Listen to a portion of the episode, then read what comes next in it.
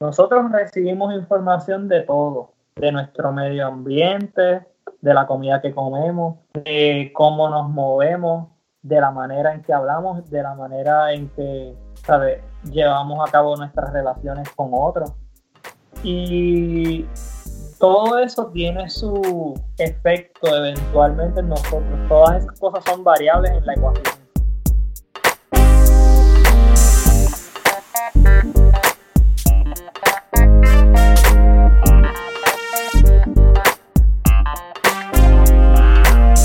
La que familia? Mi nombre es Jason Ramos y bienvenido a Mentores en Línea, un podcast donde hablamos con empresarios e influencers responsables por las marcas más destacadas, para que así conozcas quiénes son tus mentores en línea.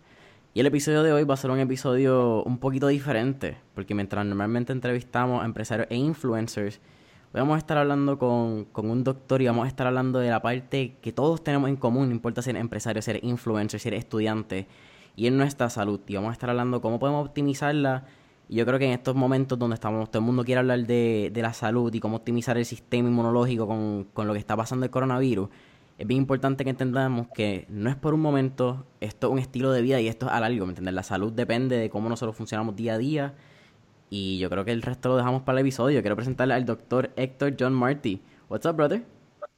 Todo muy bien, Jason. Gracias por la invitación. Estamos Estoy en... contento aquí en vivo y directo desde Skype, gracias a, bueno, desde Los Ángeles, California, gracias a Skype. Sí, eso es correcto. Ahora mismo estoy en Los Ángeles, California. Me encuentro en casa de un amigo, se llama Manny Santiago. Y aquí, tú sabes, en cuarentena, pero disfrutando. Vamos allá. Mira, John, tuvimos, ¿verdad? Héctor, John, estábamos hablando de eso antes. Te voy a decir John porque creo que, que me queda ahí. Eh, tuvimos una conversación bien interesante eh, creo que fue el lunes o el martes, ese, casi un pre-podcast conociendo y, viendo la dinámica. Y fue una conversación completa donde hablamos de, tu background, hablamos de, de, fasting, hablamos de del poder de lo que sale en tu boca y cómo tu, tu cerebro también lo recrea en actos diarios. Pero cuéntame un poquito más de, de quién es Héctor John y empezamos por ahí. Bueno, pues Tal, voy a empezar dándote un poquito de background con relación a, pues, a quién yo soy. Eh, yo me preparé como, como médico generalista. Estudié en la Universidad Autónoma de Guadalajara. Allí estuve tres años. Entonces luego pasé a hacer mi último año de rotaciones en, en un hospital en San Germán, el Hospital Metropolitano. Allí estuve un año haciendo mi, pues, mi año final de medicina y entonces subsecuentemente me invitaron a que formara parte del grupo de internado, entonces hice mi año de internado allí y actualmente me encuentro estudiando para la última rivalidad de medicina conocida como el STEP 3, la cual te da, pues le da a los médicos la, la capacidad de poder practicar medicina en territorio americano sin ningún tipo de supervisión. Entonces, además de eso, siempre me ha gustado el deporte del skateboarding, siempre he estado, yo creo que en ese ambiente. Y yo creo que de ahí se han abierto muchas puertas que eventualmente pienso que tocaremos y fue las que nos traen a esta conversación. Sí, 100%. Empezamos por esa parte de skate. Eres de, del oeste, ¿cierto? Eres de, no sé, San Germán.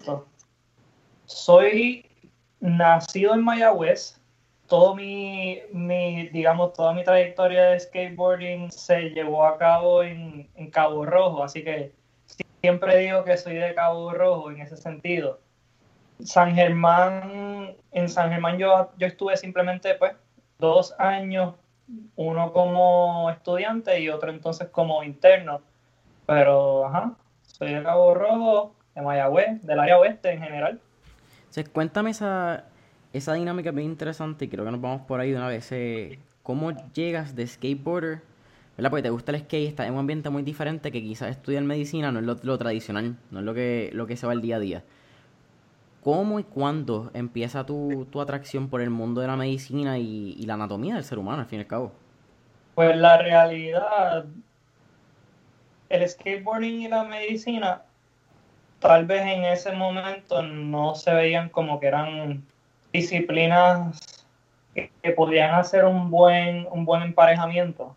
Eh, yo siempre practiqué el skate luego de ver a unos chicos en, la, en una cancha de baloncesto, estaban ahí brincando de, de, de los banquitos que habían allí, eran como un grupito como de cuatro. Y ellos se me acercaron porque casualmente me parecía, ellos dijeron que yo me parecía a un profesional de skateboard y me dijeron su nombre y yo dije, oye, mira qué chévere. Y resulta que uno de ellos era amigo de alguien en, la urbanización donde yo estaba viviendo en Cabo Rojo. Y entonces por ahí fue que empecé a entrar en, lo que es el skateboarding. Eh, y pues desde ese entonces lo he practicado en unos momentos dados más intenso que otros, con mucha más consistencia. y pues mi atracción y mi afición por la medicina yo creo que vino, fue cultivada mediante pues mentores que yo tuve a temprana edad. Siempre creo que muchos de nosotros podemos identificar algún maestro, ya sea en escuela primaria, secundaria, que, en high school, que a lo mejor causó un impacto en nosotros y pues yo tenía ese maestro y me acuerdo que él me dijo, oye, tú sabes que tú tienes esta capacidad. Y me, me dijo, tú pudieses ser médico y tú pudieses hacer esto. Y tal vez fue que él vio algunas características en mí, quién sabe por qué me lo dijo. Pero fue algo que fue muy similar a, cosas que me decían mis superiores, eh, o por ejemplo mi, mi familia, específicamente mi papá fue alguien que también me, me abrió esa, esa puerta eh, diciéndome, tú, tú tienes estas destrezas y tú pudieses, como él dice, despuntar en, en esta carrera. Porque yo no tenía idea de lo que quería hacer, ni, ni qué dirección tomar. En, pues, como a muchos de nosotros nos pasa en esa, en esa etapa de, de high school, estamos buscando qué hacer y, muchas veces nos ponen esta pregunta de qué es lo que quieres ser cuando seas grande y yo decía, pero es que yo quisiera hacer tantas cosas, ¿entiendes? Y luego de escuchar a esas personas y poner en consideración pues, las opiniones que tenían, yo decidí darle la oportunidad. En un momento dado luego de que hice mi universidad, decidí, decidí aplicar a la escuela de medicina. En ese momento no se dio, yo quería entrar a Puerto Rico y, esa, esa, oportunidad pues no, no, se concretizó y entonces terminé aplicando a, a, Guadalajara. Y pues allí, allí fue que hice mis años de medicina. Y en, en, mientras tú estás en esos años de medicina, hay un momento en que todo cambia me estabas contando el lunes cuando estábamos en nuestra conversación.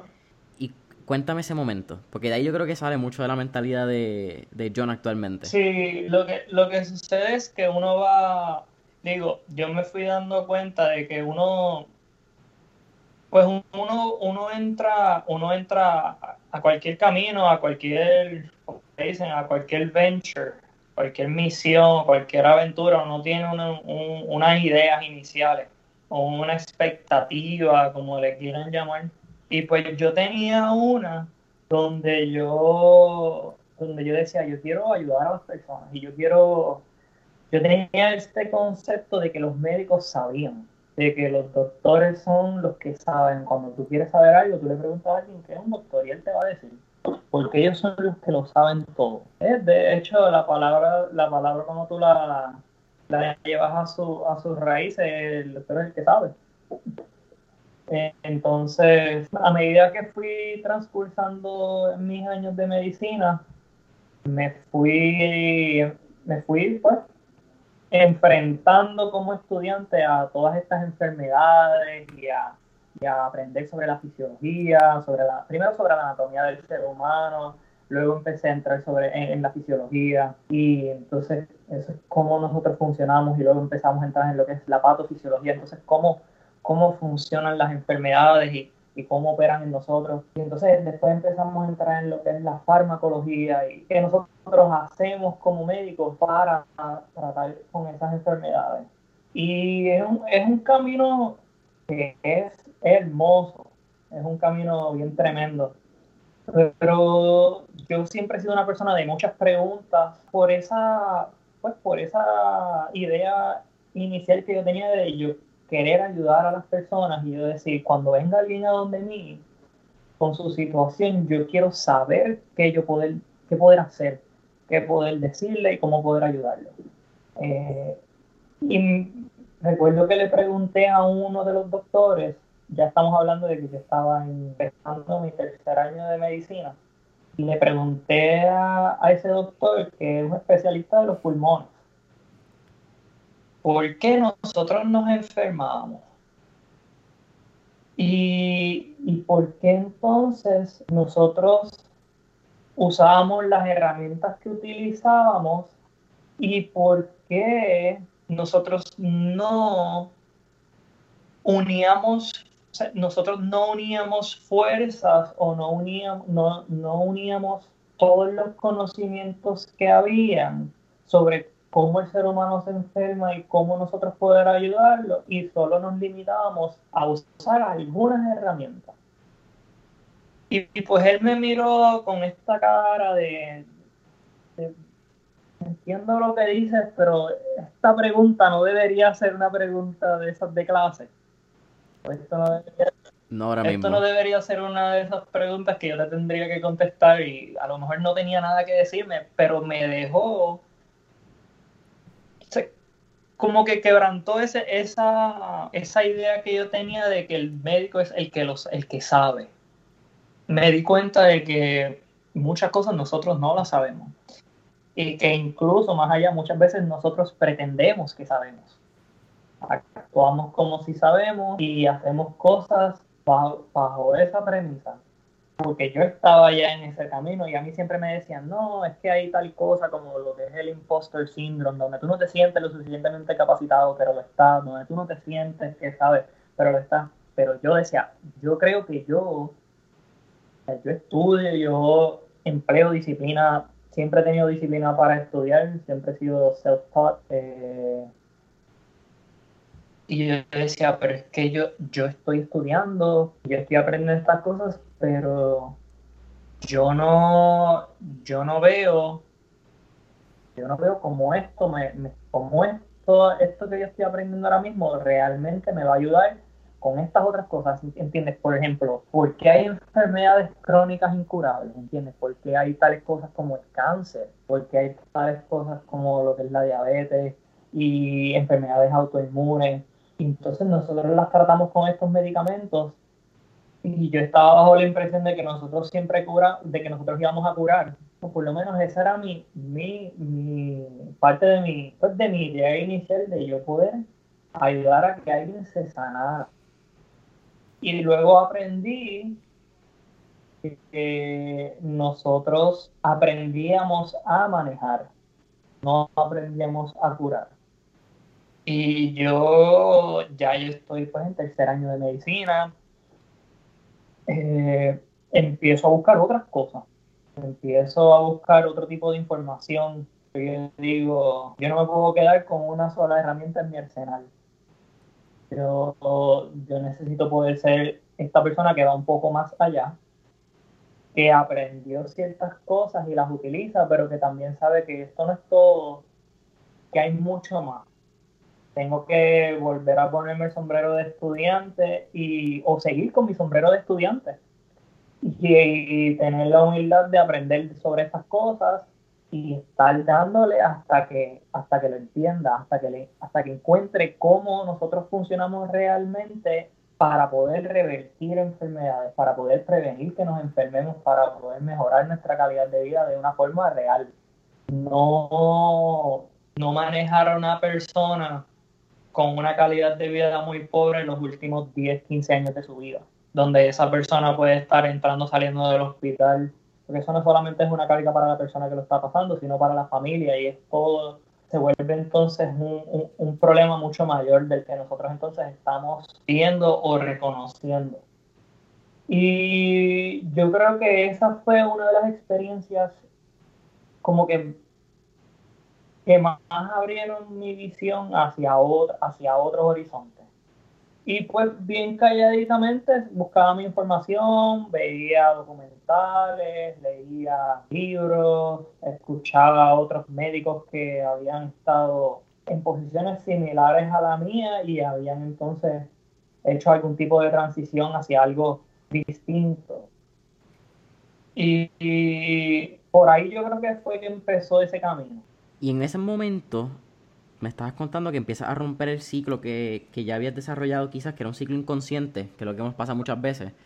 Al hacer tantas cosas, quizás rutinas inconscientes que se hacen cada día, pues tú no te das cuenta si son constructivas o, o destructivas. Y ahí es que empiezas a buscar también con, en esa búsqueda, encuentras las rutinas exitosas de ciertas personas, que eran rutinas mañaneras, sí, me equivoco. Sí, definitivo. ¿Sabes? Esto es, esto es esto que te conté es un, uno, de, uno de esos catalíticos donde uno dice, por ejemplo, en el, en, en, el caso mío yo decía, ok, yo me, yo me consagré a esta profesión. Yo saqué un préstamo, no vamos a mencionar cantidades, pero un préstamo sustancial para poder sufragar mis gastos durante esta profesión. Y yo creo que esto no es esto no era lo que yo venía. Yo pensaba que yo venía a hacer esto y realmente lo que estoy haciendo va a ser otra cosa, en lo que me voy a convertir va a ser otra cosa. Y, aparte de que pues, la escuela de medicina y el ambiente de la medicina y de los hospitales y de todo esto es un ambiente que hay que decirlo, es un ambiente muy hostil para las personas que están allí.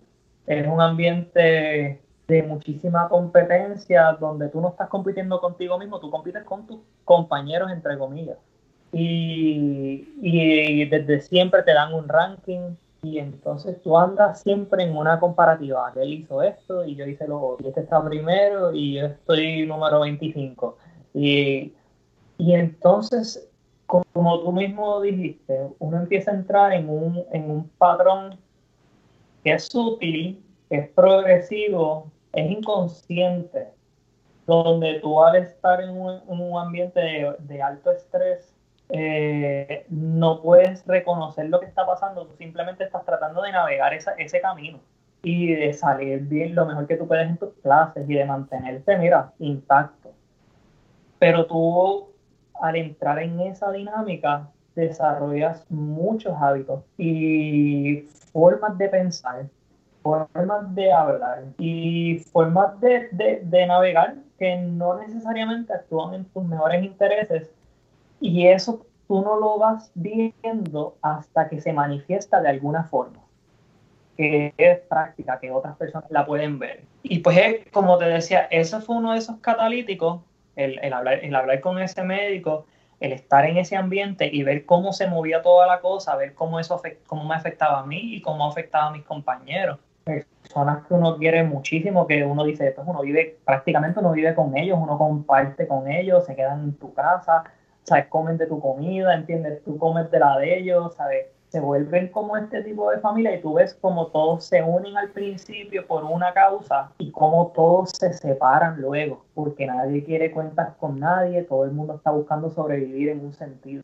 Y pues me hizo pensar esta otra cosa de por qué si nosotros somos las personas o los médicos son las personas a las que la sociedad le ha delegado la responsabilidad de la salud de los demás, cómo nosotros tenemos tantos hábitos que no son saludables, cómo nosotros entonces tenemos este, estos estilos de vida que son detrimentales para nosotros mismos. Entonces tú dices, ¿cómo yo iría a una persona para que me ayude a yo estar mejor, a yo sentirme mejor, a yo recuperar mi salud o recuperar mi bienestar. Y esta persona en su carácter personal no experimenta eso que yo estoy buscando. Entonces tú dices, pues entonces yo estoy buscando en el lugar equivocado, con las personas equivocadas. Y a lo mejor aquí yo puedo encontrar muchas buenas respuestas porque nosotros tenemos muchas, muchísimas buenas herramientas. Eh, la tecnología nos ha dado la capacidad de hacer cosas bien tremendas y, y, esa parte pues hay que, hay que reconocerla y a cada uno de los que pasa por ese camino mis respetos absolutos.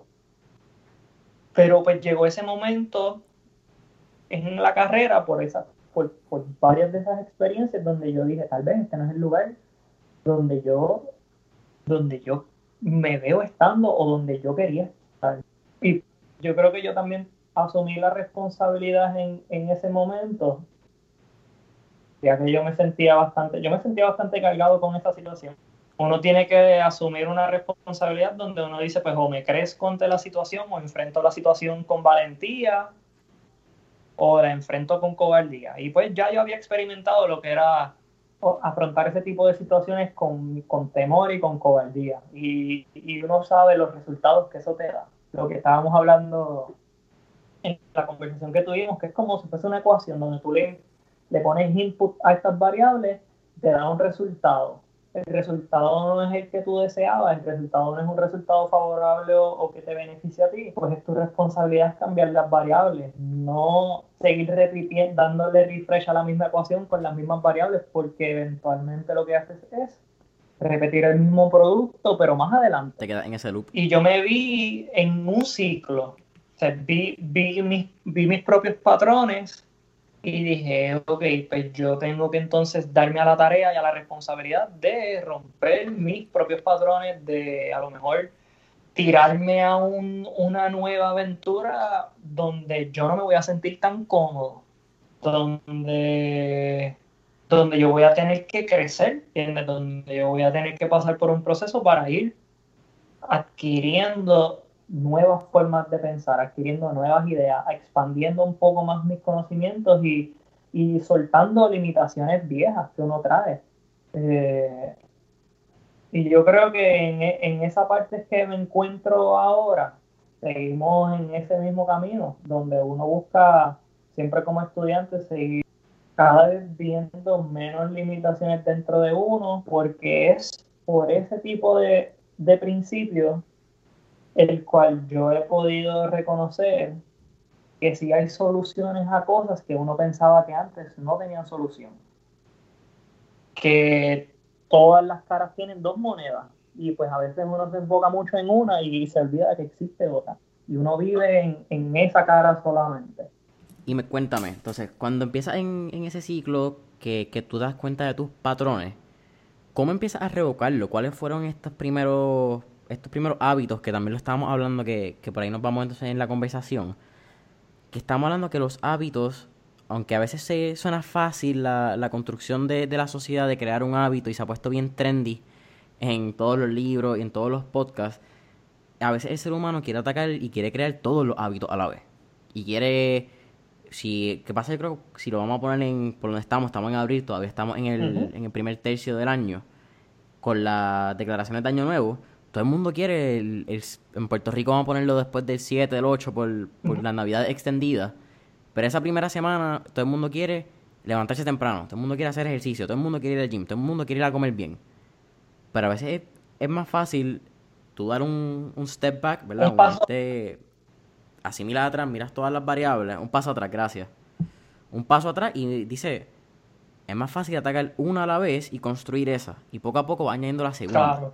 ¿Qué fue lo que tú empezaste a hacer? Correcto, yo lo que, me, lo que me puse a hacer en ese momento dado era, pues yo, yo, yo también he, fallado de, esa misma, de eso mismo que estabas hablando, de que uno dice, pues yo voy a hacer esto y usualmente uno espera que se acabe el año como si pues el pasar del 31 al primero fuese algo sí, fuese algo tan monumental, que ahora este año es el que yo voy a, ¿entiendes? Y, y, yo creo que yo creo que eso también tiene mucho pues mucho trasfondo social detrás, ¿entiendes? Todos lo hacen, yo lo hago. Y en algún momento pues tú te vas a dar cuenta que pues tú vas a querer lo que todos quieren, así que no deberías hacer lo que todos hacen. Eh, y, y de esos, de esos primeros hábitos que yo puse, puse en place, fueron también levantarme temprano, fue hacer ejercicio, fue tener un, un, momento, como le llaman, un momento de oración o de reflexión todas las mañanas antes de, yo empezar mi día. Eh, pero definitivamente se ha vuelto algo bien comercial, todo el mundo quiere quiero hablar sobre el tema y quiero hacer estas cosas y deberían hacerlas. deberían darse, darse al reto de, de, crecerse ellos mismos, cada quien a su medida, ¿entiendes? Porque todos nosotros tenemos nuestra propia medida. Pero eso es un, eso es un proceso. Y hay personas que pueden agarrar más de una cosa a la vez. Yo era de los que empecé con levantarme temprano y llegar a hacer ejercicio. Porque yo me levantaba, empecé levantándome a las 5 de la mañana, pero después decidí que quería ya estar haciendo mis cosas a las 5 de la mañana. Y entonces Sí, exacto. Yo, yo me, puse, me, puse, me, puse, en ese proceso porque esa es otra cosa. Ese, ese término de 5 AM Club, yo lo, no recuerdo de, de, dónde fue que específicamente que lo escuché. Creo que fue de algún tipo de, de algún video, no recuerdo quién lo dijo tampoco, pero... Es, Robin Sharma, es un, es un, libro de Robin, Sharma, por lo menos esa parte comercial. Es cierto. Eh, entonces, pues en todo ese proceso yo decía, pues yo necesito motivarme, yo necesito, sea, yo no puedo seguir diciendo que voy a hacer algo y no hacerlo, porque entendí que cuando uno dice que uno va a hacer algo y no lo hace, uno lo hace a su propia autoestima, ¿entiendes? Uno no es alguien en quien uno puede confiar. Y yo dije, bueno, pues yo tengo que reconocer que ahora mismo, hasta este punto de mi vida, yo no he sido alguien en quien yo mismo puedo confiar a lo mejor me he recostado de que otras personas pueden confiar en mí, que yo a lo mejor soy una persona, como dicen, dependable. O sea, soy una persona en quien se puede contar. Pero yo decía, pero yo en mi interior, yo siento que yo no, yo no puedo confiar tanto en mí. Yo, yo a veces digo que voy a hacer algo y, y, tomo la vía alterna, la fácil. Digo que voy a hacer tres rounds y hago dos. Digo que voy a hacer cuatro y hago tres. ¿Entiendes? Y, entonces yo empecé a entender cómo eso generaba un patrón de, de una escapatoria. De que entonces tú vas a decir que vas a hacer algo, pero entonces siempre vas a buscar una escapatoria. Porque nosotros, en nuestro, pues, nuestra mente, en nuestro órgano que piensa, nosotros hemos pasado por un proceso evolutivo increíble donde ese órgano lo que está diseñado es para ayudarnos a sobrevivir y para alejarnos de todo lo que se pueda percibir como un sufrimiento o como algo que nos va a causar algún tipo de daño a corto plazo o a largo plazo, pero específicamente a corto plazo. Y yo dije, pues entonces en cierto sentido es como tú en contra de, tu, de la naturaleza que ya tú has fortalecido en ti. Pues a lo mejor yo era una persona que lo era, era una persona que se levantaba sin alarma y no tenía una lista de cosas para hacer en el día. Entonces, pues yo, ¿cómo podía esperar que alguna de esas cosas que yo quisiera que se manifiesten en mi vida se dieran? Si yo no tengo, no estoy siguiendo ningún plan. Y empecé escribiendo, digo, empecé decidiendo que ya hasta aquí era que iba a llegar este tipo de, este tipo de forma de vivir y desde este punto en adelante yo iba a empezar a, desarrollar una mejor relación con la incomodidad y con hacer esto en este proceso para yo entonces eventualmente ser la persona que yo sé que quiero ser, sé que puedo llegar a ser y, y dije pues tomé esa decisión y dije, lo próximo, ¿qué es lo que es? Pues hay que tener un plan estructurado. Y lo más que yo podía estructurar era pues agarrar un papel y un lápiz o, el, o los notes de mi celular y hacer, empezar a escribir qué son las cosas que uno quiere. ¿Qué es, lo que, es lo que tú vas a empezar a hacer y cómo lo vas a hacer?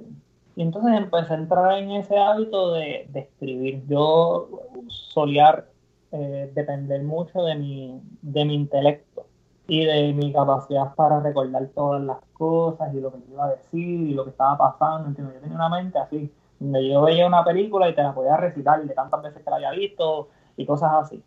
Y, dije, pues ok, esto se acabó. Tú tienes que empezar a, a, poner en juego, a, a, poner en movimiento nuevos hábitos y nuevos patrones y vamos a empezar escribiendo.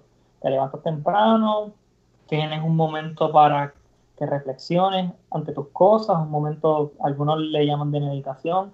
A mí es la oración y empiezo mi día así y entonces empiezo a revisar qué es lo que se va a hacer. Pues mira, vamos a hacer ejercicio. Y por ahí fue que empecé. Porque en toda esta situación, pues yo me había sentido bien cargado. Toda la situación de, de ver mi realidad o mi realidad percibida en medicina, ¿entiendes? Eh, donde uno a lo mejor se tiene una narrativa donde uno se compara demasiado con los demás y como es un proceso donde tú tienes que limitarte, tú tienes que estudiar muchas horas, tienes que estudiar mucho material y aprender todos estos sistemas y todas estas cosas que son tan complejas. Nosotros queremos hacerlas cada vez más complicadas, ¿entiendes? Eh, pues son, son cosas que consumen mucho tiempo y pues para tú llevarlas a cabo, para tú poder manifestarlas, tú tienes que limitarte de otras cosas. Y ese proceso es como un tipo de cuarentena, entre comillas, donde tú no necesariamente sacas tiempo para ti, solamente sacas tiempo para estudiar. O, si tú le preguntas a un estudiante de medicina qué es lo que tiene que hacer, lo único que tiene que hacer es estudiar. Y si te pones a ver el estilo de vida, muchos de ellos ni cocinan, la comida se la llevan a sus casas, ¿entiendes? Usan sus préstamos para ponerse en un, un lugar de tanta comodidad donde pues tú no tienes tiempo para nada. Entonces tú desbalanceas. Que, que un paralelo. Y tú te desbalanceas por completo. Entonces todo es unidimensional. Únicamente yo estoy puesto para estudiar. No tengo tiempo para más nada. Y ese tipo de, ese tipo de estilo de vida, en un sentido es un estilo de vida que no es muy saludable. entonces yo lo empecé a entender cuando tuve las estadísticas de que uno de cada tres eh, estudiantes de medicina o residentes eh, padecen de depresión o de ansiedad, o utilizan algún tipo de medicamento para su estado de humor o para manejar su estado y es bajo la mesa. Y tú dices, pues mira, yo no quiero estar en esta situación.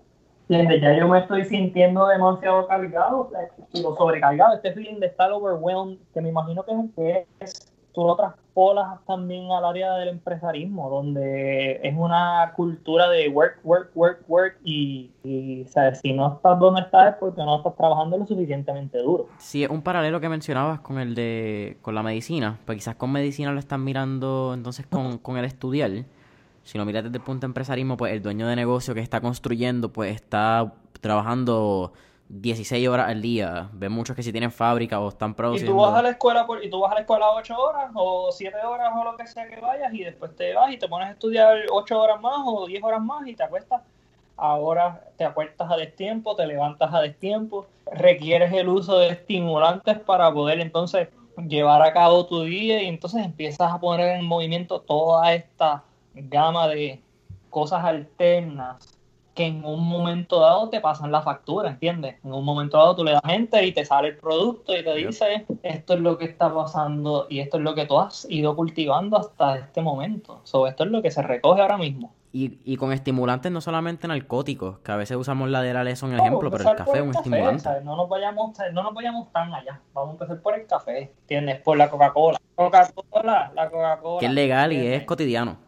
Cualquier cosa punto de todo es que cuando uno está muy adentrado en, en, en cualquier área, sin un tipo de contrabalance, pues uno tiende a perder de perspectiva dónde estás, qué estás haciendo, por qué lo estás haciendo. Y, y eres fácil de, eres, eres, empiezas en un lugar y de repente no sabes cómo terminaste en otro lugar.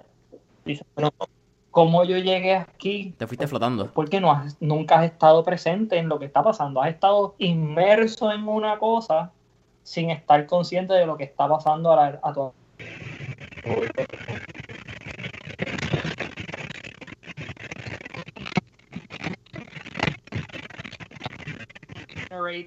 emotion.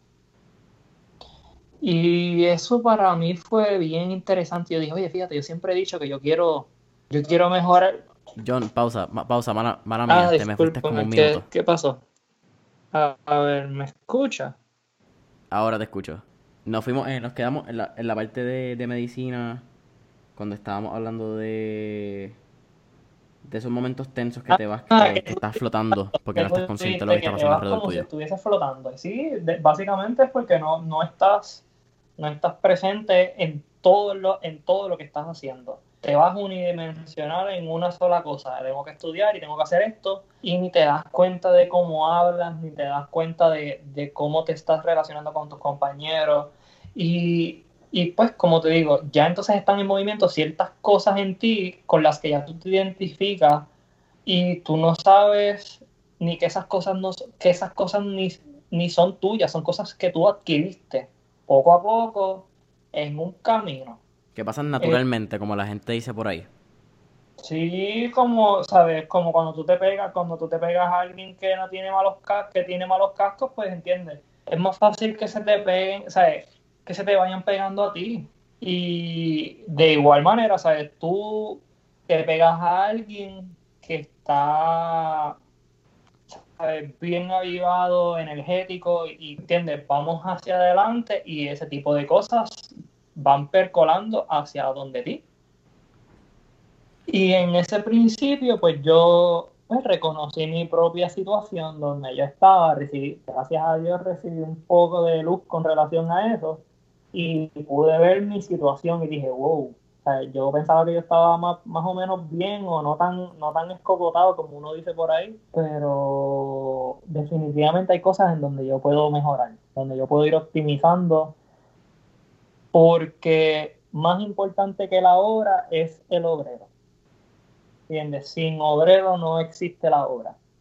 Entonces yo dije, bueno, pues entonces yo tengo que, que tomar cartas en este asunto vamos a empezar a romper estos eh, romper ciertos patrones que yo ya había identificado. Y como estaba diciéndote ahorita antes de que de, que nos desconectáramos un momento que que yo decidí empezar con que yo quería mejorar mi salud física.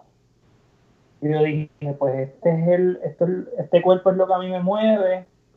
Yo siempre me he dicho a mí mismo que yo quisiera mejorar mi, mi salud física. Que yo quisiera ser no necesariamente más activo, porque yo siempre fui activo, me gustaba el skate, siempre estaba brincando de un lado para otro, y entiendes, y jugaba voleibol, jugaba baloncesto, jugaba balonpié, entiendes, yo era bien un sports guy en ese sentido.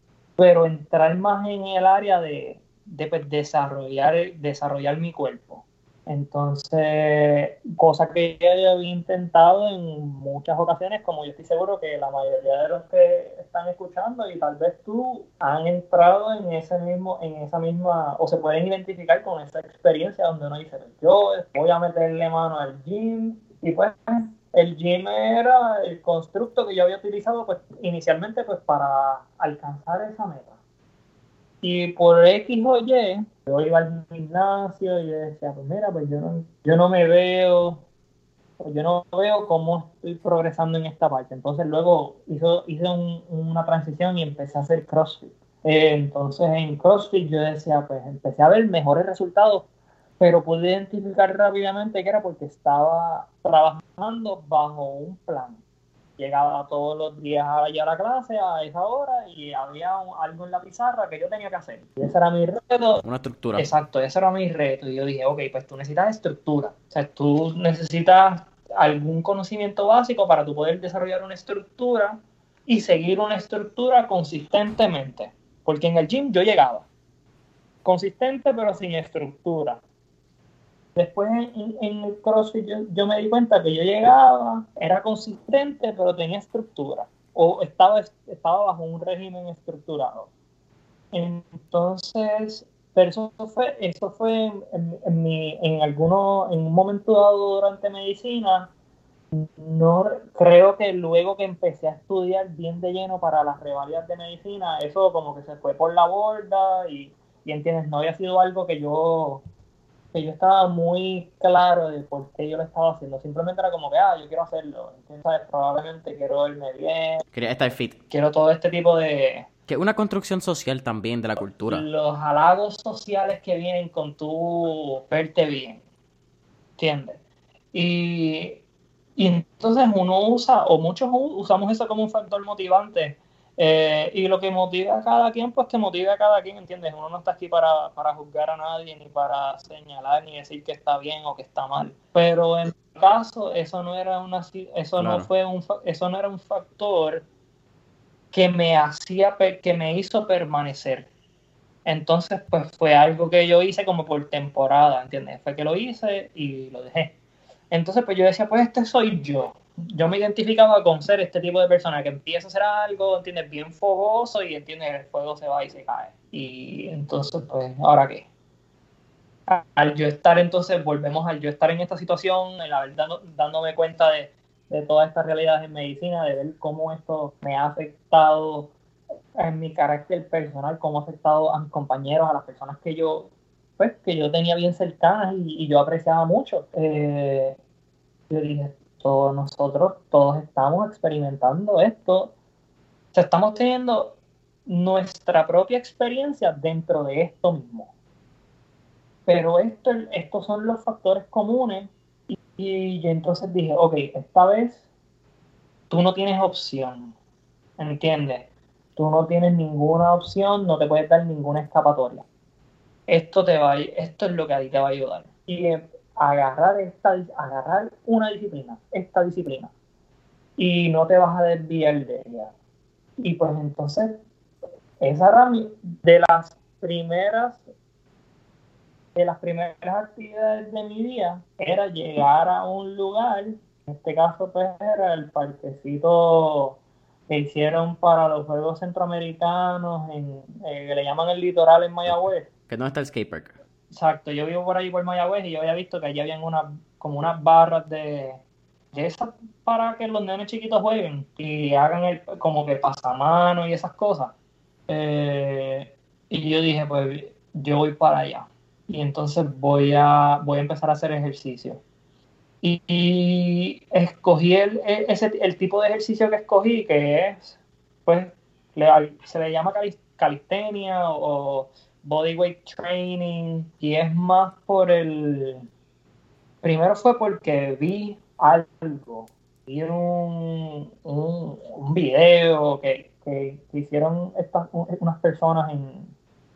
Eran, son de Europa, de, de lo que llaman el Old Country por allá en Europa y estaban haciendo todas estas cosas que eran bien similares a trucos como trucos de skate pero con su propio cuerpo. Ellos tenían un dominio de su cuerpo tan brutal. Y yo dije, oye, si yo, yo quiero hacer esto, yo quiero poder desarrollar esta disciplina para poder controlar mi cuerpo de esta forma. Porque esto es como una, como un paralelo a lo que es el skateboarding, ¿sabes? Tú en el skateboarding tú pasas por un proceso de aprendizaje donde tú tienes que caerte, caerte, caerte y si tú quieres mejorar únicamente, lo que tienes que hacer es levantarte y tratar otra vez. Es así de sencillo. Que lo que estábamos hablando en la conversación, cuando estás consistentemente tratando algo y masterizando alguna disciplina, llega un punto en que la vida te dice, mano, toma, eh, hay que hacerlo. Que, que, lo estábamos hablando en el episodio anterior con Héctor también. Eh, es la persistencia y la dedicación. Sí, definitivo. Tú sabes que, tú sabes que, que esas cosas no vienen por, porque entiendes, porque pues un, golpe de suerte. Qué afortunado eres, ¿entiendes? No, es que tu genética está muy brutal. Eso no es, eso no, eso es, eso es una muy buena forma de presentar una excusa. Y, y yo lo he hecho, ¿entiendes? Pero cada quien tiene que reconocer eso dentro de ellos mismos. Entonces, yo decía, de hecho, eso fue uno, ese, cuando te había contado que había ido, que había tratado en varios momentos empezar a hacer ejercicio y mayormente eso fue mientras estaba en Guadalajara, ¿sabes? Porque como yo me estaba dando cuenta de todas estas cosas, yo decía, yo necesito hacer algo por mí, ¿entiendes? Yo necesito a lo mejor ir a la gimnasia, hacer ciertas cosas y, ¿sabes? Lo típico, ¿entiendes? Pues, vamos al gym, vamos a la escuela, vamos al gym, hacemos... Pero todo con un porqué o con una con una razón de base muy, con un fundamento muy suelto, con un fundamento que no está, que no tenía raíces profundas. Y pues por eso era fácil de que empezaras a hacerlo y así mismo dejabas de hacerlo. Entonces, pues, volviendo a lo que estaba diciendo, uno, uno empieza ese proceso y uno sabe que el caerse en, ese, en este tipo de proceso es tú dejar caer tus propias expectativas de que entiendes, no, yo, yo quiero estar ready para este tiempo. Tú no, tú no te preparas para ningún tiempo, tú te preparas para todo tiempo. Tú tienes que estar listo en todo momento. Y en ese sentido, pues yo decía, pues entonces, ok, no hay opción. Empecé a, empecé entonces a ir modificando ese marco que yo traía ese constructo mental y ese marco que yo traía de que uno hace ejercicio por esta razón o, uno por lo que la sociedad entonces te, ha ido presentando, te ha ido vendiendo y tú has ido consumiendo, que lo que son factores generadores de mucho distrés para las personas.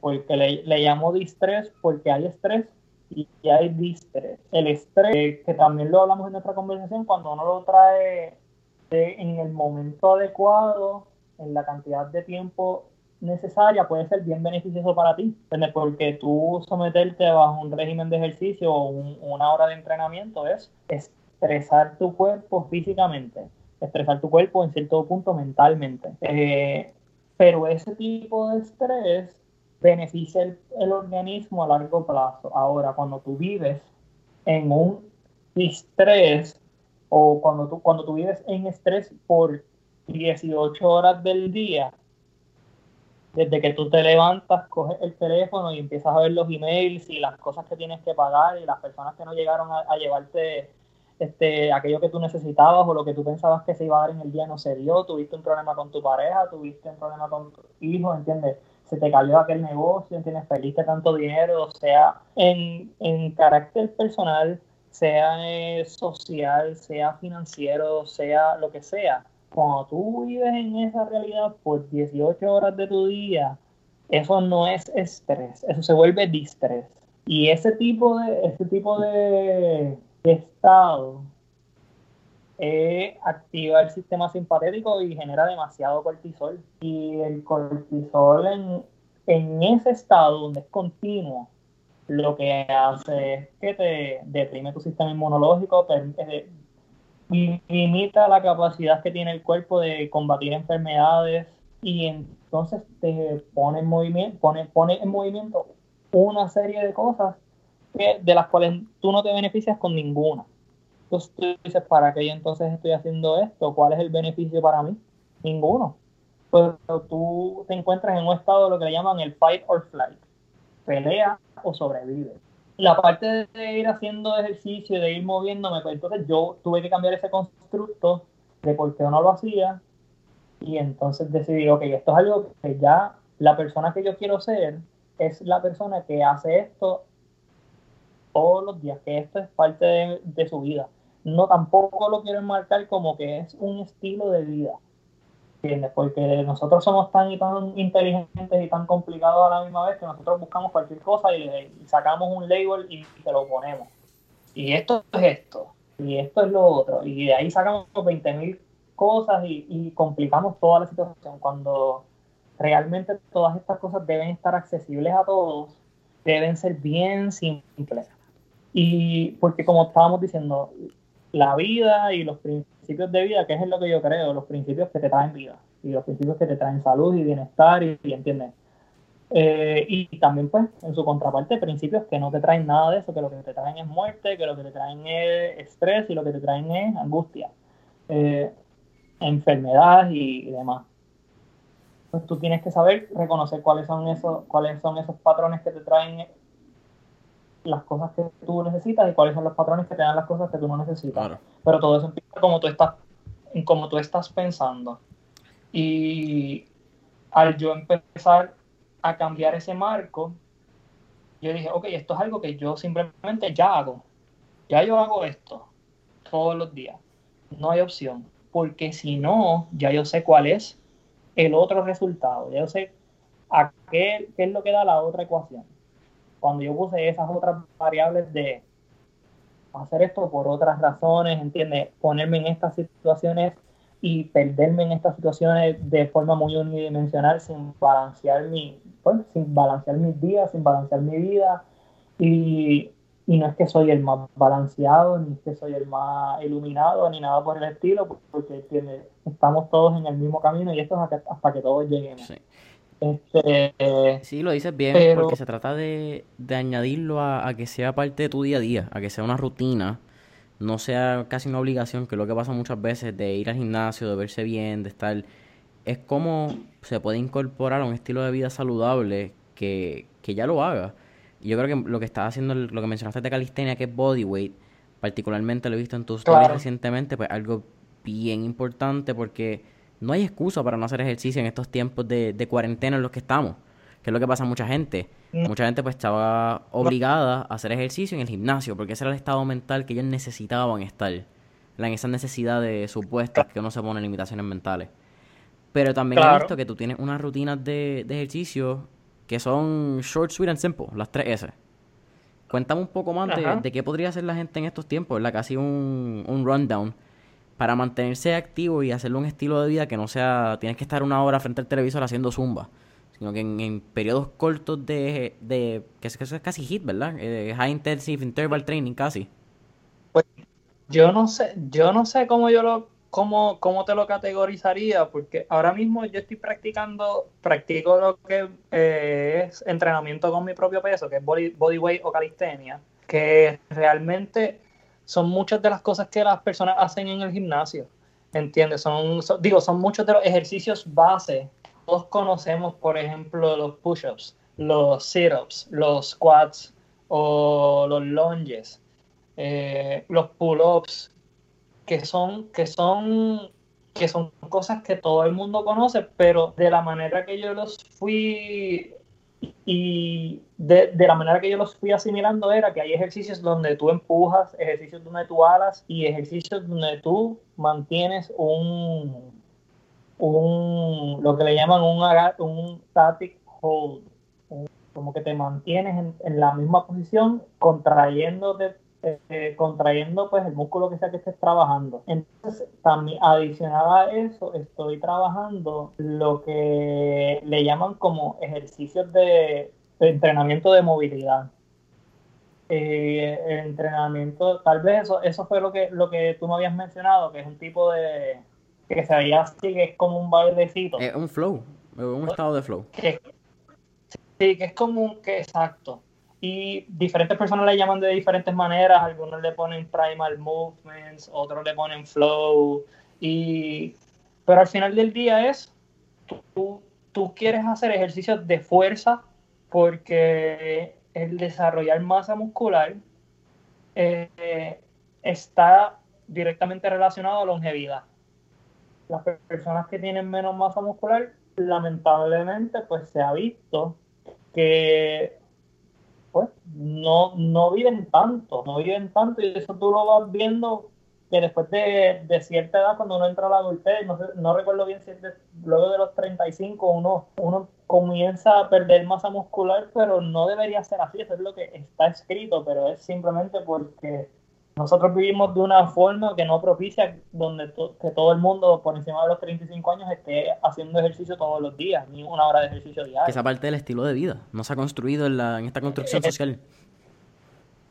Sí, entonces yo dije, pues nosotros tenemos que empezar entonces a reformar este, esta, esta forma en que nosotros estamos viviendo y poner en prioridad las cosas que tenemos que, o sea, las cosas que nos van a traer a nosotros salud, bienestar y poder gozar de eso por el mayor tiempo posible. Y pues dije, fuerza, eh, lo que le llaman resistencia o endurance o el cardio, fuerza, resistencia y movilidad. Las tres cosas son tres pilares.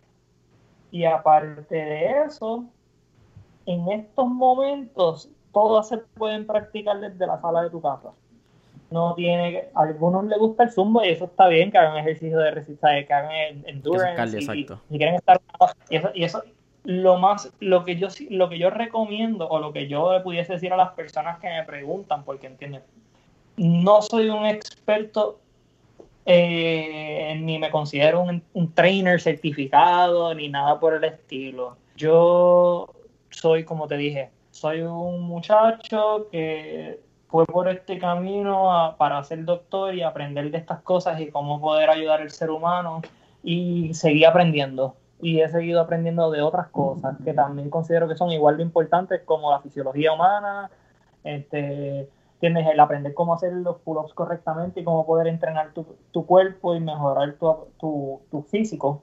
Eh, son igual de importantes que la clase que yo tomé de microbiología, ¿entiendes? En la escuela de medicina y, y, los medicamentos que se supone que yo dé. Claro. Porque todo, todo está atado y nosotros somos un sistema entero, no somos sistemas todos separados. Y nada, volviendo a la sala de la casa, hay cosas que uno puede hacer. No, yo me limito a decirle a las personas como que, ah, esto es lo que tienes que hacer o esto es lo que, lo que deberías hacer. En mi experiencia, lo que yo he encontrado que a mí me ha beneficiado es, número uno, tomar la decisión de hacer ese cambio. Número dos, conseguir algún tipo de plan que te guste, pero que sea a largo plazo. Y que tú puedas ir llevándolo a cabo todos los días. Todos los días, por un tiempo determinado, tú tienes que sacar ese tiempo que es únicamente para eso. Entrenar fuerza, entrenar movilidad, entrenar resistencia. Hay muchísimos ejercicios y ahora con el internet tú puedes buscar en cualquier lugar, así mismo como yo, porque eso fue lo que yo hice. Esto no fue que me llegó a mí, yo descubrí esto de así de afortunadamente. Yo estaba buscando cómo esto una realidad en mi vida. A lo mejor no tenía los términos adecuados, pero ya se los estamos dando aquí en este podcast. Exacto.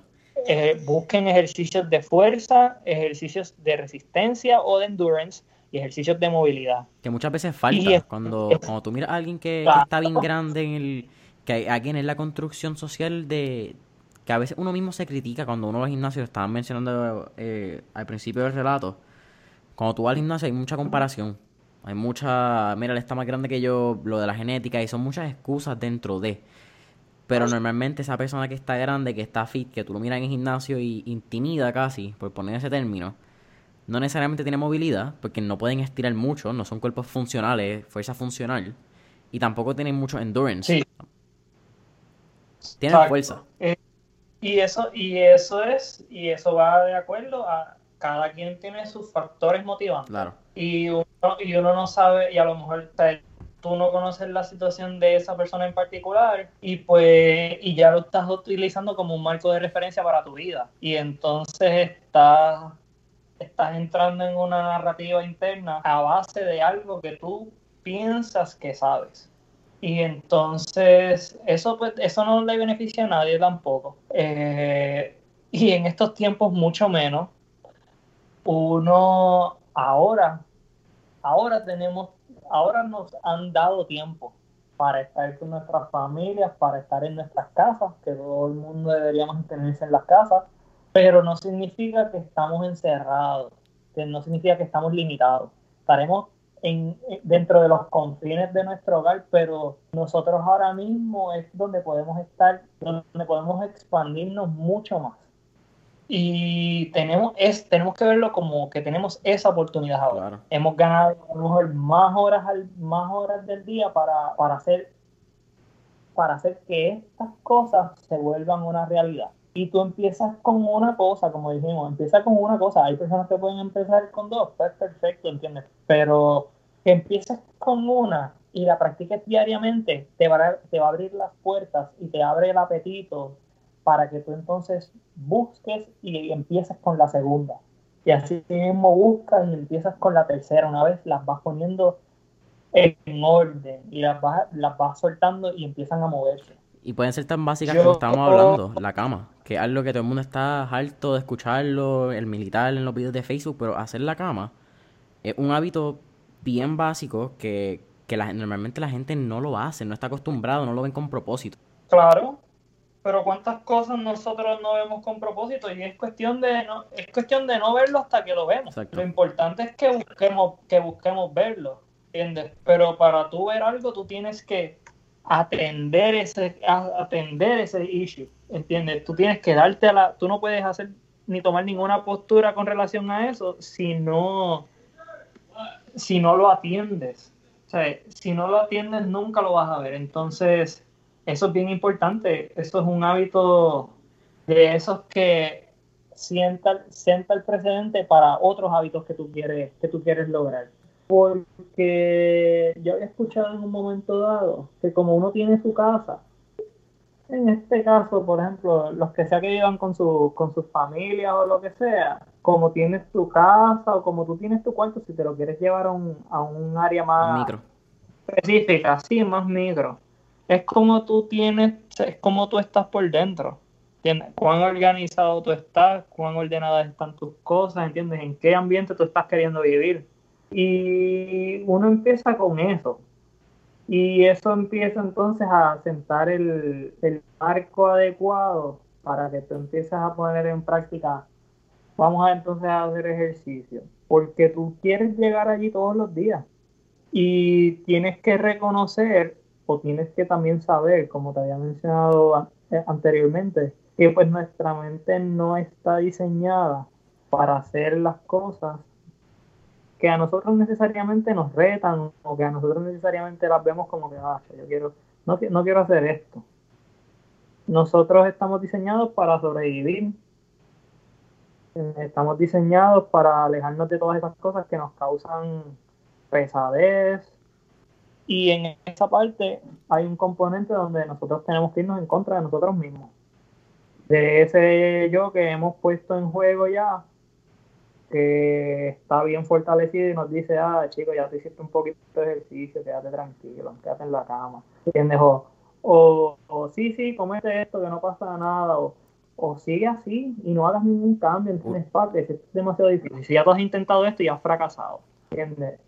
Y otra cosa que haces también en, en parte de tu rutina y, y que hemos hablado, lo hablamos la, en la conversación, y que yo he adoptado en los pasados, ya ya que son 30 días de, de, cuarentena, se cumplen el lunes que salga este, 30 días, el lunes que salga este episodio, 28, son dos semanas, 14 por los 28. Llevo 27 días de, de bañarme con agua fría, de meditar.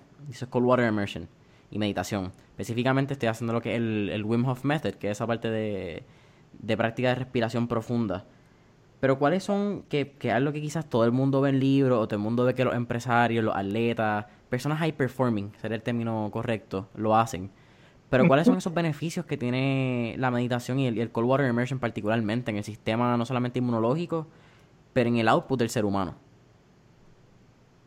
Pues básicamente sí, bueno, pues aparte del sistema inmunológico, porque tienen, tienen o sea, el cold water immersion, este tiene, tiene muchos beneficios, ¿entiendes? Puede, si lo ves desde el punto de vista de un atleta, es un, este, disminuye la inflamación y acorta el tiempo de recuperación, pero impresionantemente.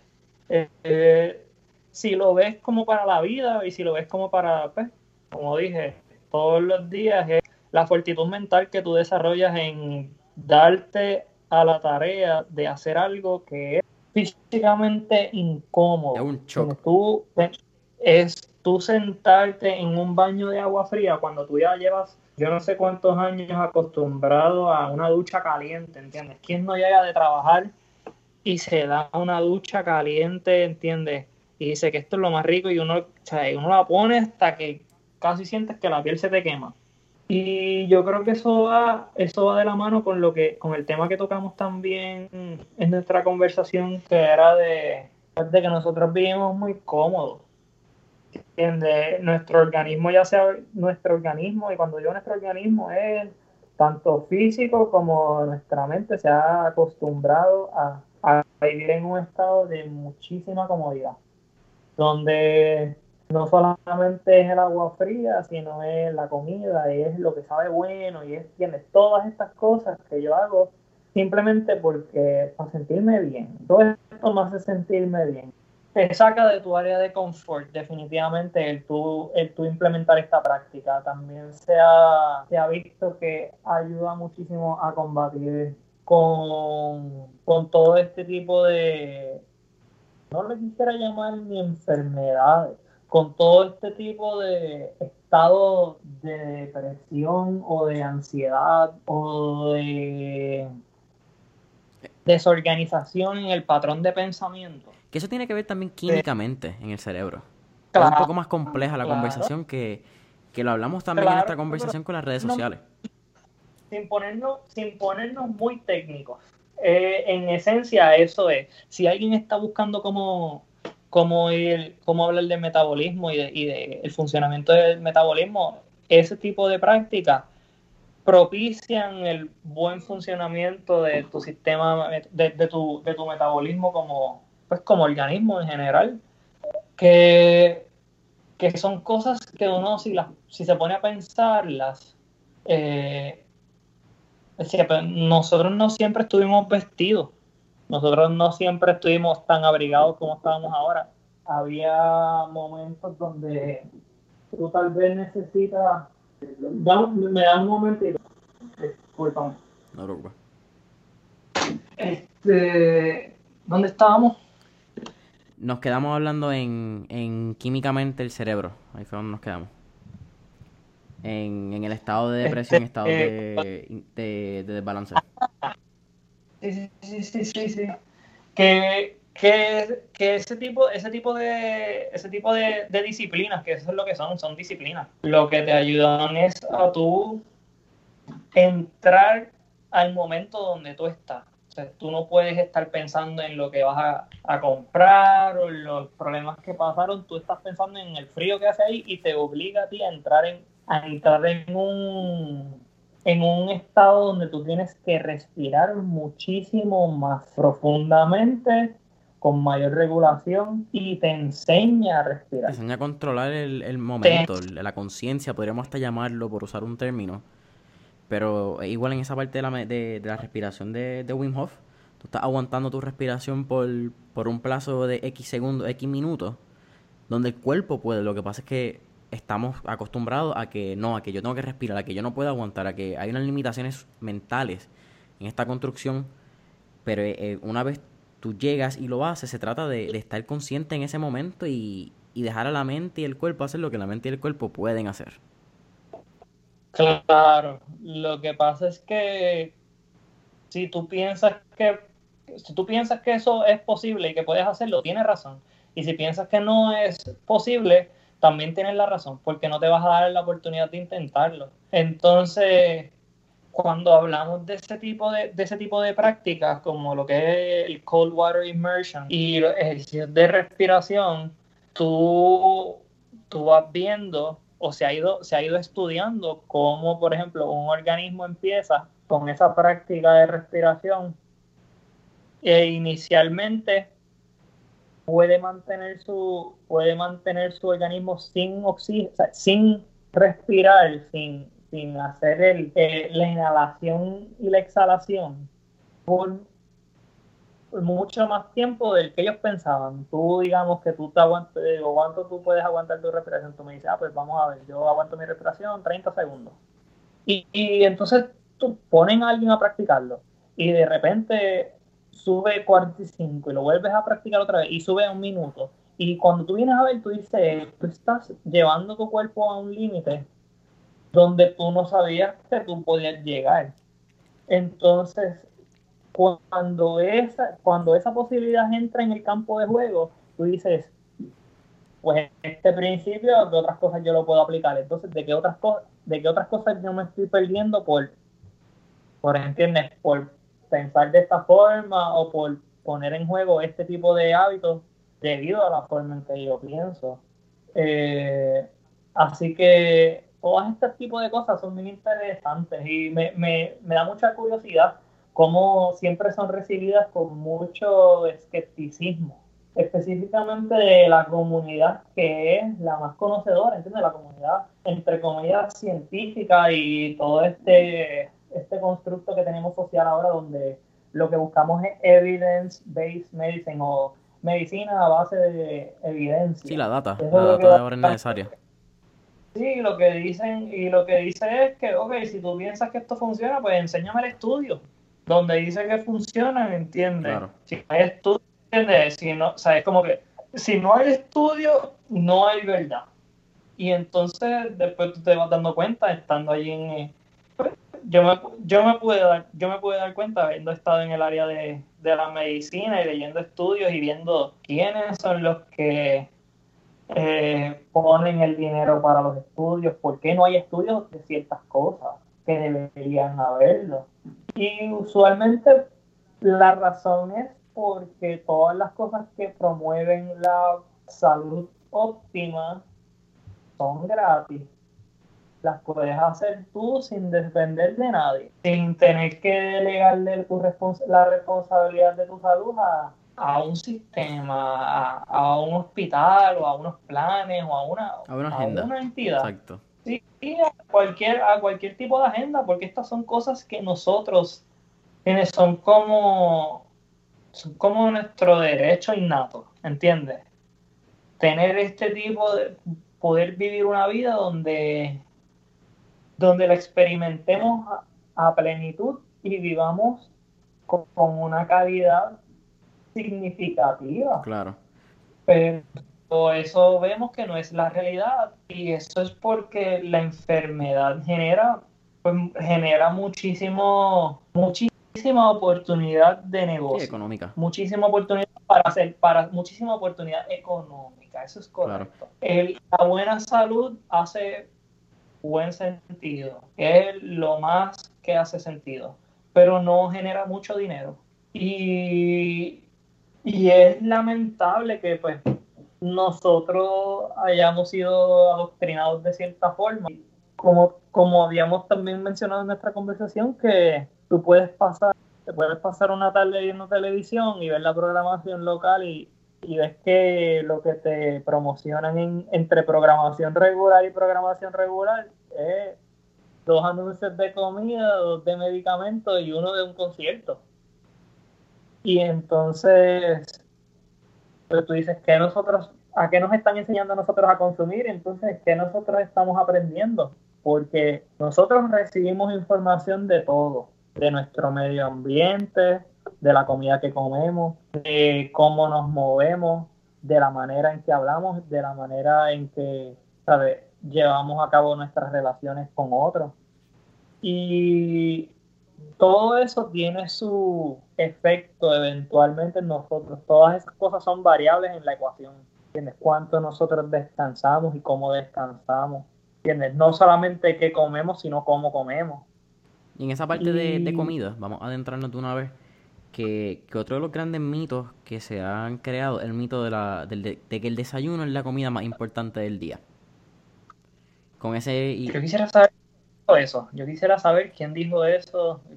no, no, tranquilo. Es una construcción social, yo creo, de, cuando miramos a la década de los 50. entre nosotros, así te lo, voy, te lo pregunto. Sí, oye, fíjate, eso sería interesante. Nunca lo, nunca lo he buscado, pero me encantaría saber de dónde sale esa frase. Cuéntame un poco más de lo que es en español ayuno. En inglés la gente lo ha llamado fasting, intermittent fasting. ¿Cuáles son esos beneficios que hablamos antes en la conversación anterior y antes de empezar el podcast? Que son esas ventanas de, alimentación y de no alimentación que el, ser humano tiene. Ok, pues mira, vamos a... Este tema a mí me gusta muchísimo. Este... Porque es totalmente opuesto a lo que a mí me enseñaron. A mí me enseñaron que hay tal cosa como el starvation mode, o sea, el modo de, hambruna y tal cosa como un síndrome de, le llaman el refeeding syndrome, de cuando alguien no está, está sin comer por mucho tiempo y le dan, y le dan comida, este y le daban como que arritmias o le pasaban, le pasaban ciertas cosas, eh, que ninguna de ellas era, ninguna era buena.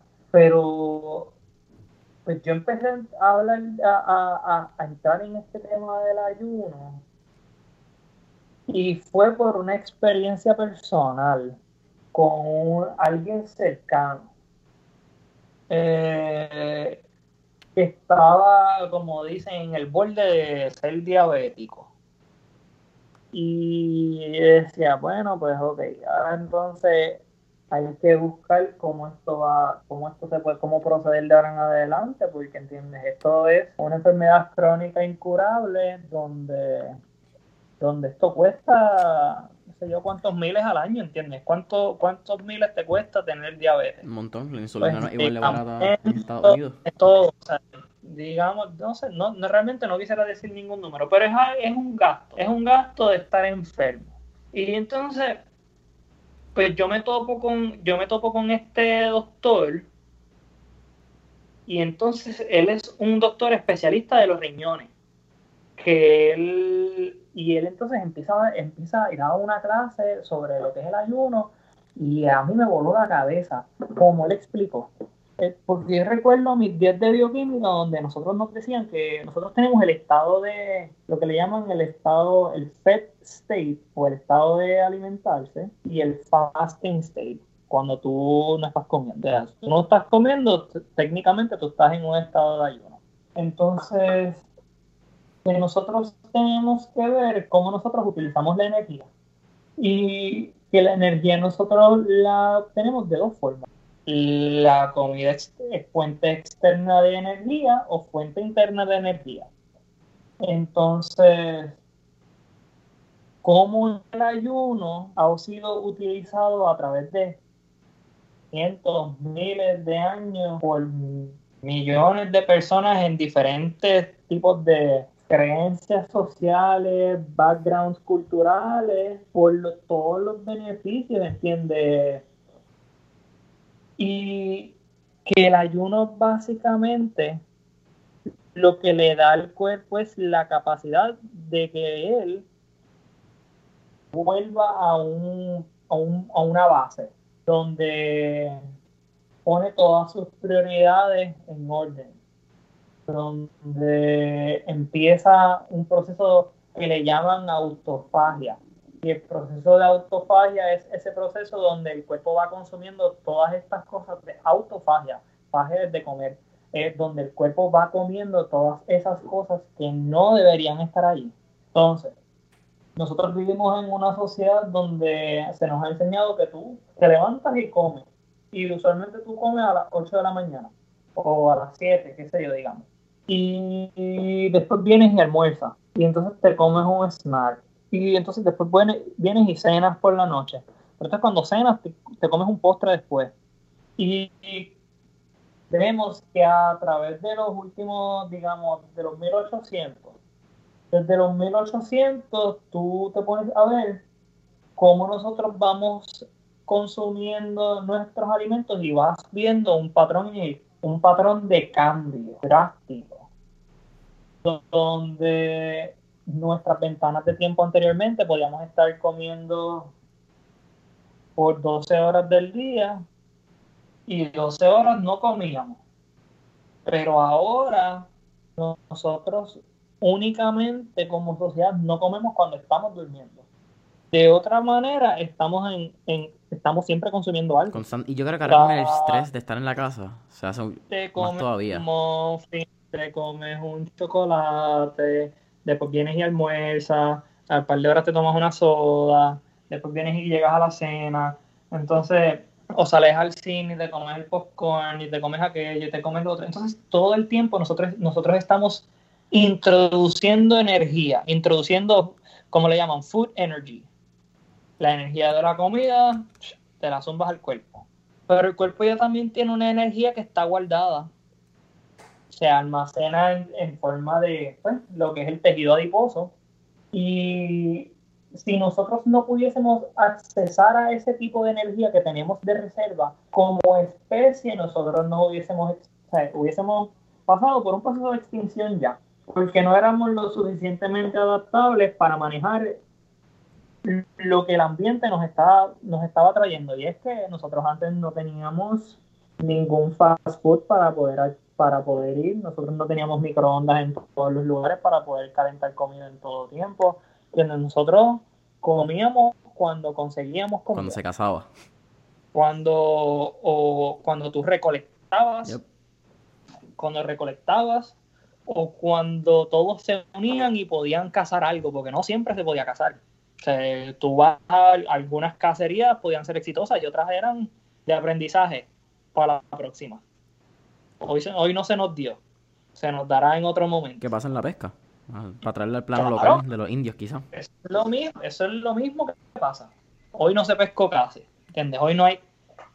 Pero ya nosotros hemos, nos hemos extraviado de, ese, de, esas, de esos caminos.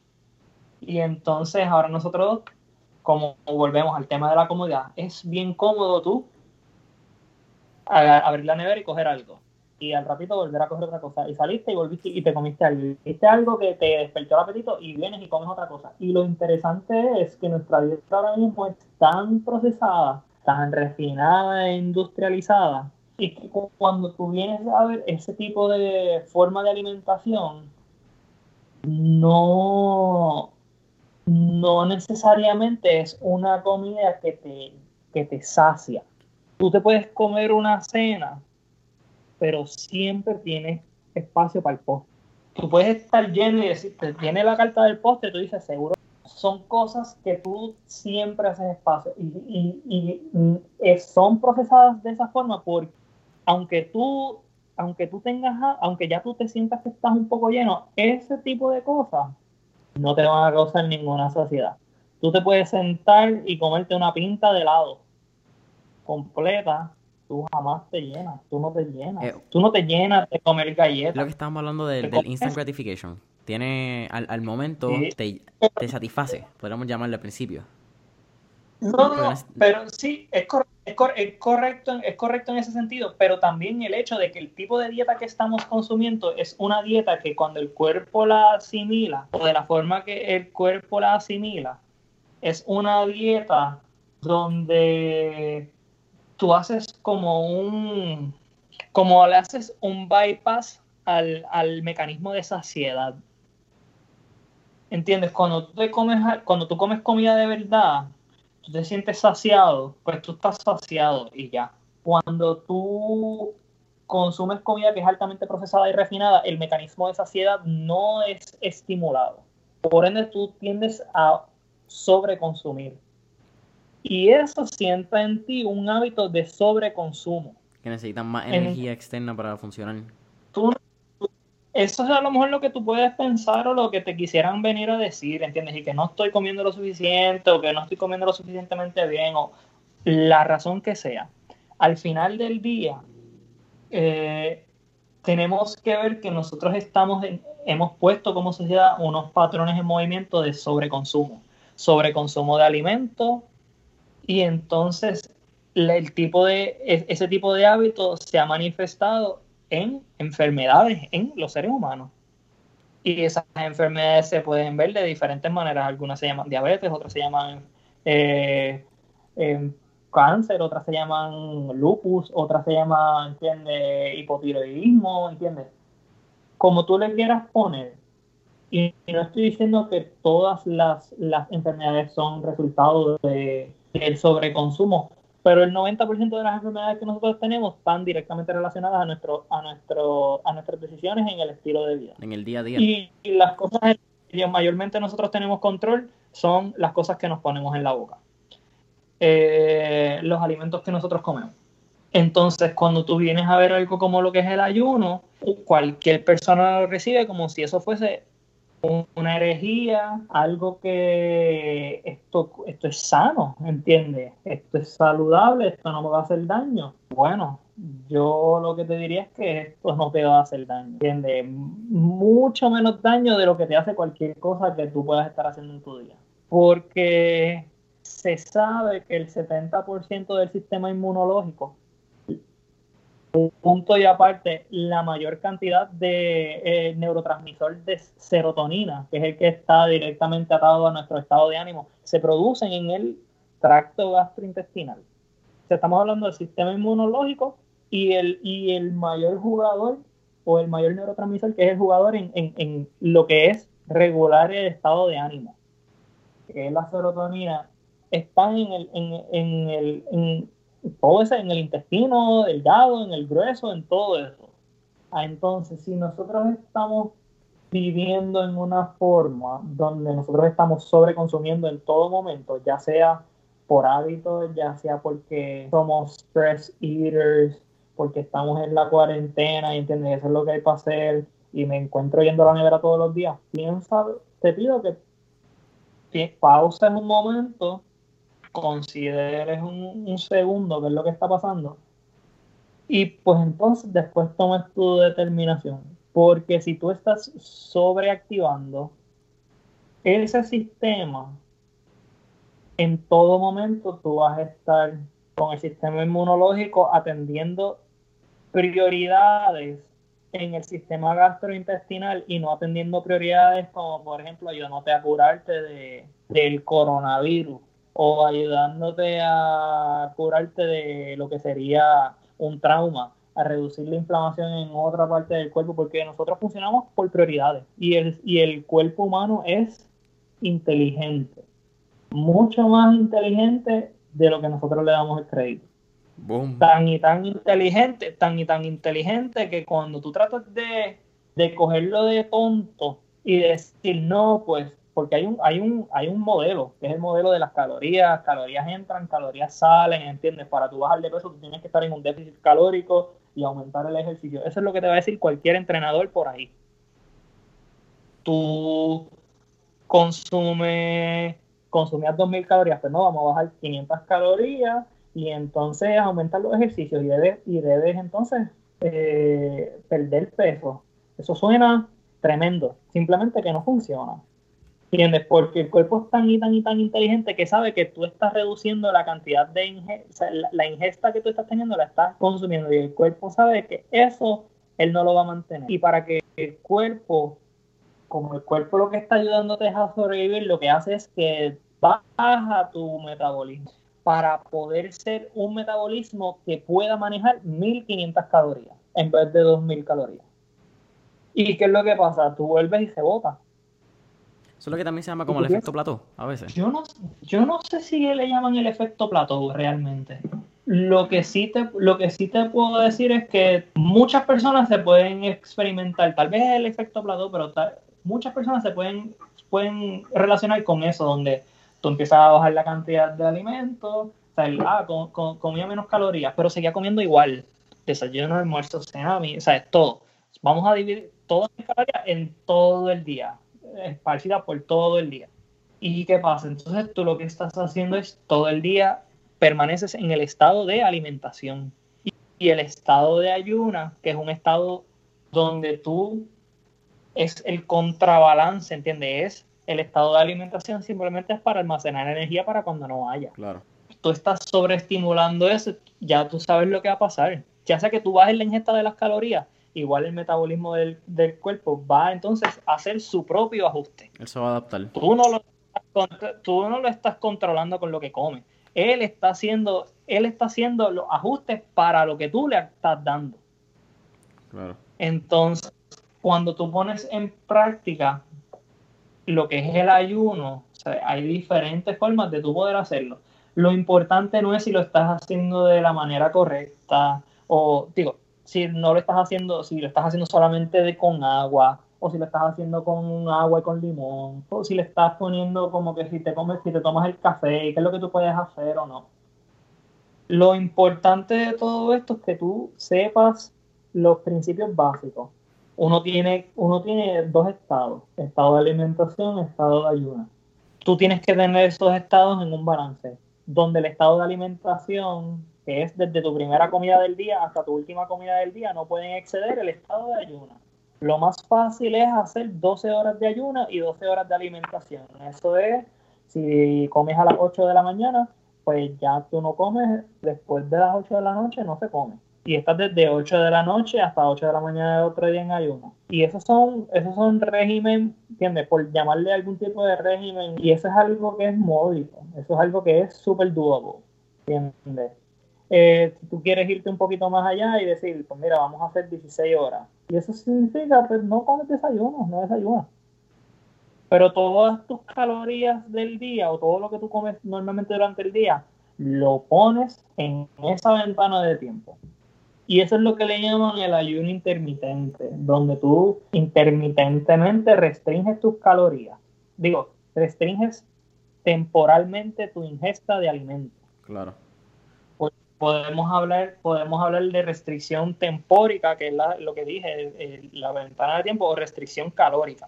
Si estamos hablando de optimizar el cuerpo y el organismo de lo más, de la mejor manera, lo ideal es que tú pongas en juego ambas. Tú puedes estar en un déficit calórico que sí se ha demostrado que prolonga la vida y se ha estudiado en, se ha estudiado en,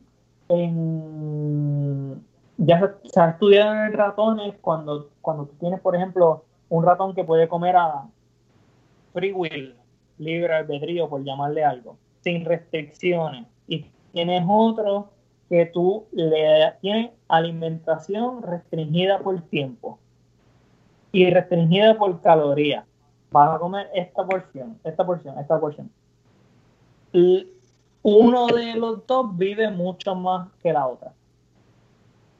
Y ya entonces nosotros sabemos cuál es la que vive más, es aquella que a la cual se le impone, se le, se le impone algún tipo de limitación, ya sea por tiempo o ya sea por, por, por cantidad. Porque definitivamente nosotros no nos vamos a morir de, de por, por, comer menos ni, ni por comer menos frecuente. Lo único que podemos experimentar es mayor claridad mental, que a lo mejor alguna de las enfermedades que teníamos se nos vaya mejorando, que vayamos saliendo de algún tipo de medicamento en el cual ya estábamos y llevamos mucho tiempo, ¿entiendes? Que los niveles de energía nos suban, que cuando vuelvas y salgas de tu ayuno, digamos que entonces es un ayuno de 24 horas, que cuando salgas del ayuno y vuelvas a comer, los niveles de las hormonas contrarregulatorias, como lo que son hormonas de crecimiento, aumentan, ¿entiendes? Y tú vas ganando masa muscular y, y todo este tipo de cosas que te que promueven la buena salud. Que es totalmente, que es un, que es un, es, sé, sé que es una recomendación totalmente 180 a lo que te pudiera decir cualquier persona o cualquier doctor, pero la realidad es que, como te había mencionado los doctores no están entrenados en esto. Y, y tú les puedes hablar de este tipo de cosas y ellos te van a responder con que muéstrame el estudio. Evidence-based medicine. Claro. Y con esa parte nosotros tenemos que tener mucho cuidado porque hay paradigmas ante todas las cosas. Y nosotros podemos pensar que estamos haciendo algo, pero realmente estamos haciendo otra cosa. Sí, no, y hay muchas restricciones económicas que pasan por los estudios que, que al fin y al cabo se muestran y los estudios que, que se quedan en archivos secretos, por ponerle un nombre. Y no, y no para hablar de ningún tipo de conspiración ni nada por el estilo, pero para darle algo práctico a las personas que ellos puedan implementar en sus casas. Si puedes no desayunar, no, no lo hagas. O sea, si mira cómo tú comes, a qué horas, apunta a las horas que tú comes y, y date cuenta, o sea, si estás más tiempo en el estado de alimentación que en el estado de ayuno. Y trata de hacer ese, ese, ese, ese ajuste y entonces ve viendo que tu estado de ayuno sea mayor que el estado de alimentación. Porque entonces cuando estás en ese, cuando tienes ese tipo de balance donde tú ayunas más de lo que comes, tú comienzas a utilizar la energía que ya tienes almacenada. Y sabemos hoy en día que de las enfermedades o de las condiciones más prevalentes, específicamente en Puerto Rico, es la obesidad, es la diabetes. Yo lo vi en el hospital, todos los días lo veía cuando era interno. Nunca faltaba el paciente que era diabético, hipertenso, que tenía un reloj imaginario esperando a que le diera un stroke o que le diera un infarto o que se le complicaran lo, se le complicaran las cataratas o que se lo tuviesen que amputar alguna pierna. Y es porque el paradigma de cómo se están tratando ese tipo de, de condiciones no es el paradigma adecuado. Y no siempre es fácil aceptar que uno no está en lo correcto y que uno pues a lo mejor ha estado haciendo cosas con intenciones nobles, pero que simplemente no son efectivas. Claro, y que han cambiado lo, la ciencia, mientras, mientras el tiempo pasa, la ciencia no, y, y, habíamos, y habíamos hablado de que todas estas cosas que son principios de vida son cosas, número uno, que son gratis y son cosas que son bien sencillas. ¿Entiendes? Que no esto, esto no debe haber ninguna mayor complicación, ¿sabes? No hay razón por la cual tú te tengas que sentir sobrecargado y decir, no, es que me estoy comiendo esta cantidad de carbohidratos y esta cantidad de grasa y mi dieta es 30% de grasa y 30% de proteína y 40% de carbohidratos, o tanto de esto, tanto de esto y tanto del otro. Los principios básicos es comer comida real, comida que no haya sido procesada. Por favor, todos sabemos lo que es eso. Sí, aquí, hay que entrar mucho, mucho en detalle Sí, no hay que entrar mucho en detalle, no es, ¿sabes? Mayormente tú te puedes beneficiar como organismo de, de comer siempre que tu, que tu plato siempre tenga, ¿sabes? Mostly plants, mayormente plantas. Eso es. Ayunar, ayunar debe ser una práctica diaria. Por eso es que lo que le llaman el breakfast es realmente el alimento que rompe tu, tu ayuno, breaking your fast, breakfast. Ese, ese, de ahí yo sé que es que viene el nombre del, del breakfast, pero por favor, las enfermedades de la opulencia que, que estamos viendo ahora, todos las conocemos.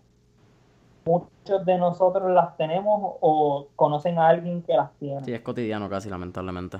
No, estas son cosas que le cuestan a las personas miles de dólares, que le cuestan a las personas familiares, ¿entiendes? Que, que, que se llevan la vida de las personas. Que, y no es solamente eso, es que sus su, su últimos años de vida, sus últimos 10 años de vida son postrados en cama, pasando depresión, sobrecargando, sobrecargando a sus familiares, ¿entiendes? No es calidad de vida. Si aquí estamos hablando de optimizar, es porque nosotros sabemos que podemos dar más. Y para poder entonces nosotros dar más, tenemos que hacer cosas que no siempre hemos hecho. Y reconocer que por lo mucho que nosotros sabemos, todavía nos falta muchísimo por aprender. Y que no hay nada nuevo que tú puedas descubrir debajo de este sol. ¿Entiendes? Hay cosas que ya están puestas en, en, movimiento y hay cosas que ya están puestas aquí para nosotros, para que nosotros las tomemos y hagamos uso consciente de ellas. Eh, cuando nosotros nos desbalanceamos es que pues, vemos todo este tipo de, pues, de situaciones que estamos viendo ya sea a nivel personal o a nivel colectivo con este asunto de, de la cuarentena y el, COVID, yo creo que es una muy buena oportunidad para que todos agarremos un poquito más de perspectiva y como tú dijiste al principio, que a veces uno tiene que dar un step back. Adicional a eso, yo quisiera añadir que tú también tienes que dar varios pasos hacia adentro. No solamente hacia atrás, sino hacia adentro de uno mismo. Sí, para entonces poder ir hacia adelante ya sea con mejor salud, ya sea con un nuevo, con un nuevo marco de referencia un poco más amplio sobre tus situaciones y sobre lo que está pasando. Eh, pero al final del día. Una retrospección. Esa es la carga. Esa es la carga. Y es responsabilidad de nosotros. Es responsabilidad de nosotros. Así es, yo creo que es un, un super final. Ha sido, ha sido un super episodio, John. Gracias por, por la participación y todo. Siempre que terminamos mentores en línea hacemos tres preguntas. Nos gusta terminar saliéndonos un poquito de lo que estamos hablando y hacerlo un poquito más divertido. La primera pregunta es, ¿qué, si pudieras escoger una época, una década, para que pudieras revivir por porque te gusta, por X o Y razón, ¿cuál época sería? Me gustan, me gustan los 80. Me gustan los 80, es una época interesante. ¿Por el skate? Sí me gusta la música. Pensar que, me pude, pensar que me pude haber encontrado a mis papás de, me pude haber encontrado a mis papás de jóvenes, a ver cómo eran, cómo jondeaban. Eh, interesante también. En esa misma tenemos un playlist que se llama Mentores en línea, el playlist en Spotify, y tenemos todas las canciones que, que pompean a nuestro entrevistado. Así que, John, ¿qué canción Ajá. quizás te, te motiva cuando va a ir a un skate de sesh, cuando va a una conferencia, cuando va a hablar, quizás antes del podcast? ¿Sabes qué? Fíjate, yo, yo, mi, mi gusto musical varía muchísimo. Este, déjame ver qué te puedo decir. Lo último que hemos escuchado, que estoy bien pompeado, siempre la ponemos para entrenar. Se llama Drop the Game y es de Flume. Y si quieres, después yo te la envío para que la, para que la añada. Súper. Y esta es la última pregunta que, que yo creo que vas a resumir casi todo el episodio. ¿Cuál sería esa, ese short sweet, to the point, ese, ese tip que, que es esencial que todo el mundo debe seguir cuando estamos mirando optimizar nuestra salud y, y cuando hablamos de optimizar salud es, lo que estamos hablando muchas veces del éxito, es estar feliz, estar contento y, y que el cuerpo se sienta bien, porque verse bien no necesariamente es sentirse bien. Definitivo. O sea que me estás, perdóname, eh, sería entonces Un, como resumidas cuentas, como un recomendación final o algo así. sí, como ese tip que invalida, eh, ese valioso tip para cerrar el Que- episodio. que enmarque de esta conversación que hemos tenido. Sí, o, o que John, o que el Doc le quiera dar. Déjame ver qué te puedo decir. Te diría, nosotros podemos dar mucho más, que es importante que lo veamos. Es nuestra responsabilidad darnos esa oportunidad para mejorar tu salud. Eso no, eso no, eso no cuesta nada. Lo que tienes es que buscar, porque ese es el principio de encontrar la respuesta. Hay que alimentarse de la manera adecuada, hay que cuidar nuestras relaciones, hay que tener nuestro, nuestros tiempos para desarrollar aquellas cosas en que creemos. Y, y sobre todo lo demás es vivir con intensidad. Vivir con pasión. John, ha sido un, un mega episodio. Gracias por, por abrirte, gracias por, el, por hablar todo lo que es fasting, hablar lo que... Mano, una, una super conversación que definitivamente es clave, no solamente para empresarios o para personas que estén buscando el negocio. Creo que es una, una conversación, un podcast que todo el mundo debería escuchar porque es básico. Todo el mundo tiene en, en- en común lo que es nuestra salud y nuestra felicidad, mayormente, que, que es lo que nos lleva y no- nos da la salud. John, te podemos encontrar en Instagram como docdr.johnmarty, Marty con i de punto al final. Eh, pueden encontrar mentores en línea, mi gente, no se olviden, mentores en línea en Facebook e Instagram como mentores en línea. Y John, este es el primero de muchos episodios, gracias por estar aquí. Gracias a ti, Jason. Familia, Estamos, estamos listos. vamos allá, familia, un abrazo y nos vemos en la próxima. Un abrazo. Que estén bien.